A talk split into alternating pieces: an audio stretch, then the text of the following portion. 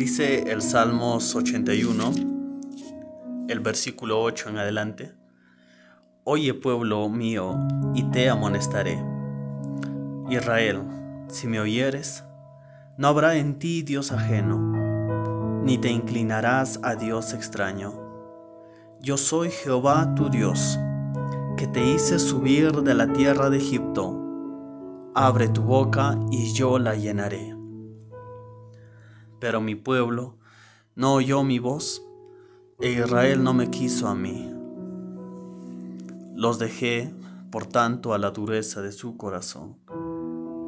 Caminaron en sus propios consejos.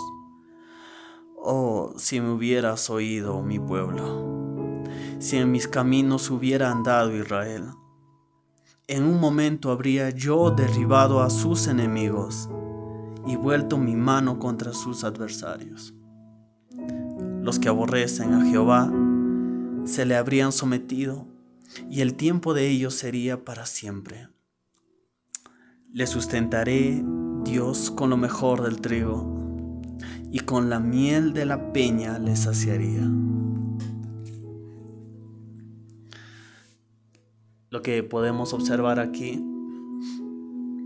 en el libro de Salmos capítulo 81 es la respuesta de un Dios rogando a un pueblo que no escucha su voz, a un pueblo que no oye la voz de Dios. Y es algo bastante conmovedor lo que dice el, el versículo 13. Oh, si me hubiera oído mi pueblo, si en mis caminos hubiera andado Israel. Lo que tenemos aquí es una respuesta de Dios ante la desobediencia ante del pueblo de Israel, porque no oía la voz de Dios.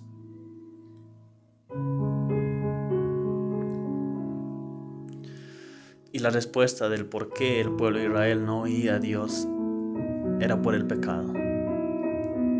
El pecado nubla, el pecado ciega nuestra mente y no permite que nosotros podamos escuchar la voz de Dios.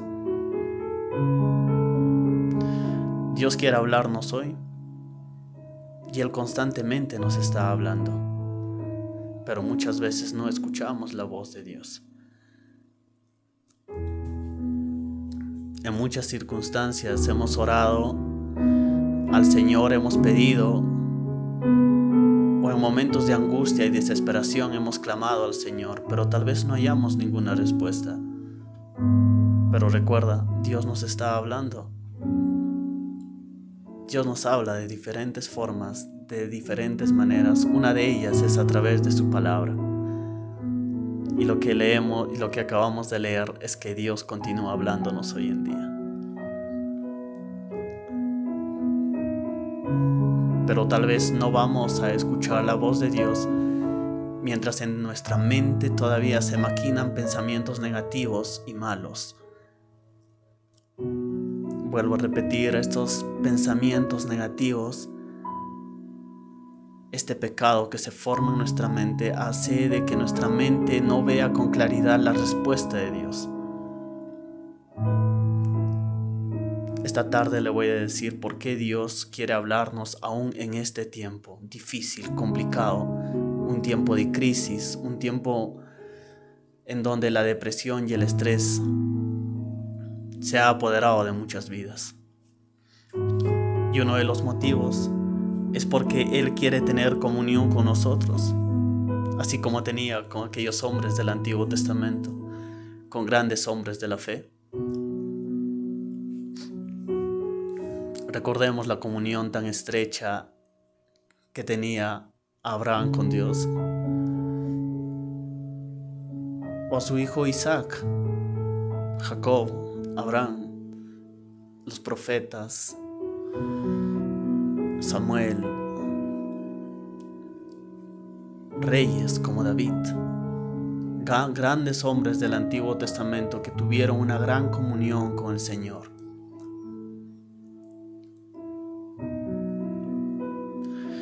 Cada uno de nosotros estamos en los planes de Él. y estamos dentro de sus propósitos.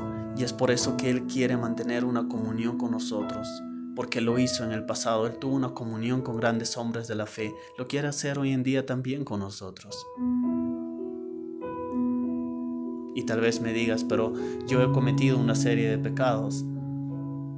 Déjame decirte que si te arrepentiste de corazón, el Señor te toma en cuenta para sus propósitos y para sus planes, porque Él tiene un plan perfecto, bueno y agradable para tu vida. Y Él quiere comunicarse contigo, Él quiere hablarte a ti. Él quiere hablarte. Esa es una de las primeras razones o una de las más grandes razones por la que Dios quiere mantener una comunicación con nosotros. La segunda razón que yo subrayé es que Él desea que nosotros necesitamos de su consejo para tomar buenas decisiones. Necesitamos de la dirección de Dios.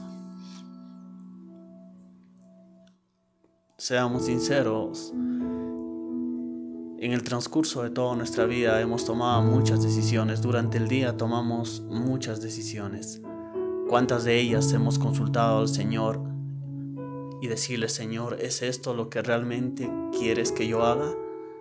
Señor, ¿es esto lo que realmente está en tus planes, en tu propósito?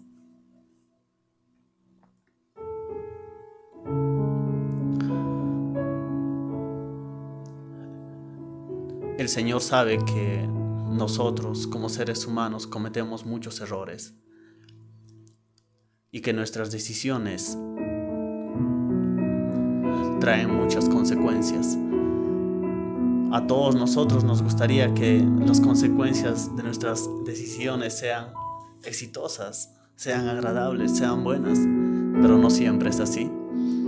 Es por eso que Dios, sabiendo que nosotros nos podemos equivocar en nuestras decisiones y que nos falta una dirección para estar en el camino del Señor, para poder planear las cosas de acuerdo a la voluntad de Dios, él sabe que necesitamos, es por eso que Él quiere hablarnos a nosotros, quiere hablarnos hoy en este tiempo.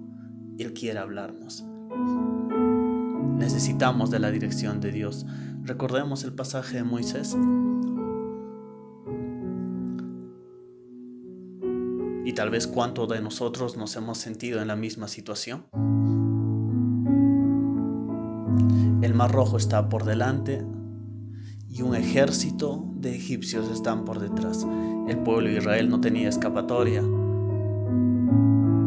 Sin embargo, a Moisés le tocó confiar en Dios, aceptar la dirección de Dios y tomar la mejor decisión que estaba en los planes y propósitos de Dios. Escuchó la voz de Dios, aprendió a oír la voz de Dios. ¿Para qué? Para que el pueblo pueda salir victorioso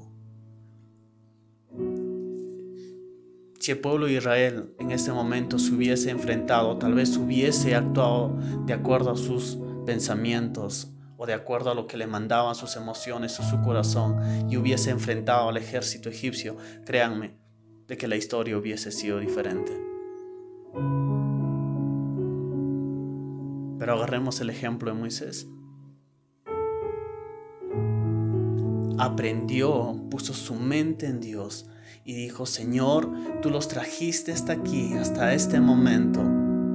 Hasta aquí, Señor, ahora no podemos pasar el mar rojo, pero tú, Señor, que todo lo sabes, ahora dame una respuesta. Y Dios se la mostró. Dios quiere hablarnos en este tiempo. Así estemos entre la espada y la pared, Dios quiere hablarnos en este momento, en este tiempo. Y la tercera razón es que Él sabe que necesitamos consuelo y certidumbre. Necesitamos la llanura del Espíritu Santo, necesitamos de ese consuelo, porque Él sabe que constantemente nos afligimos, nos preocupamos, vivimos en ansiedad. Por eso que Él constantemente nos habla. Esto me acuerda a un pasaje de la Biblia cuando dice, y pensaron que era fuego, y pensaron que Dios era fuego, venía en forma de fuego, pero no era, no era Dios y pensaron de que Dios vendría con terremotos, pero tampoco era Dios. Luego se escuchó una suave brisa y ese era Dios. muchas veces necesitamos estar en silencio y aprender a escuchar la voz de Dios, que Él nos consuele, que Él nos hable. Las tres razones por las que necesitamos escuchar a Dios. Él quiere hablarnos constantemente, ya lo demostró en la palabra de Dios y nos habla de diferentes formas. Una de ellas es a través de la palabra de Dios. Nos habla a nuestras mentes también directamente, pero para que pueda, podamos escuchar con claridad la voz de Dios, como les decía al inicio, necesitamos despejar nuestra mente de todo pecado, de toda maldad, de todas aquellas cosas que todavía están haciendo estorbo en nuestra vida y nuestro corazón. Yo quiero orar un momento por usted.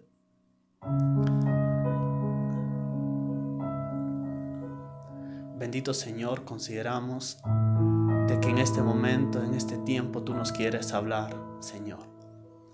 Pues despeja todo pecado, despeja toda cosa del enemigo de nuestra mente, para así poder escucharte solo y solamente a ti, Señor. Porque tú nos quieres hablar, tú nos quieres dirigir, nos quieres consolar, tú quieres que nosotros aprendamos a tomar buenas decisiones, Señor. Y tú quieres que mantengamos una comunión, una relación muy estrecha, una relación íntima contigo, Señor. En esta tarde yo oro por todas aquellas personas quienes están escuchando este mensaje. Y yo declaro sobre sus vidas, Señor, de que esta palabra del libro de Salmos, capítulo 81, del versículo 8 en adelante, quede en sus corazones. El Señor nos quiere hablar constantemente. Él está dispuesto a escucharnos si tan solamente nosotros seamos sinceros con Él. Eliminemos nuestro pecado, digamos al Señor, Señor, te ofrezco mis pecados, ahí están, Señor, deséchalos, elimínalos, ahora me arrepiento de todo lo que hice. Él está dispuesto a escucharnos, Él está dispuesto a sanarnos, Él está dispuesto a poder cambiar nuestra vida si tan solamente le confiamos, confiamos en Él.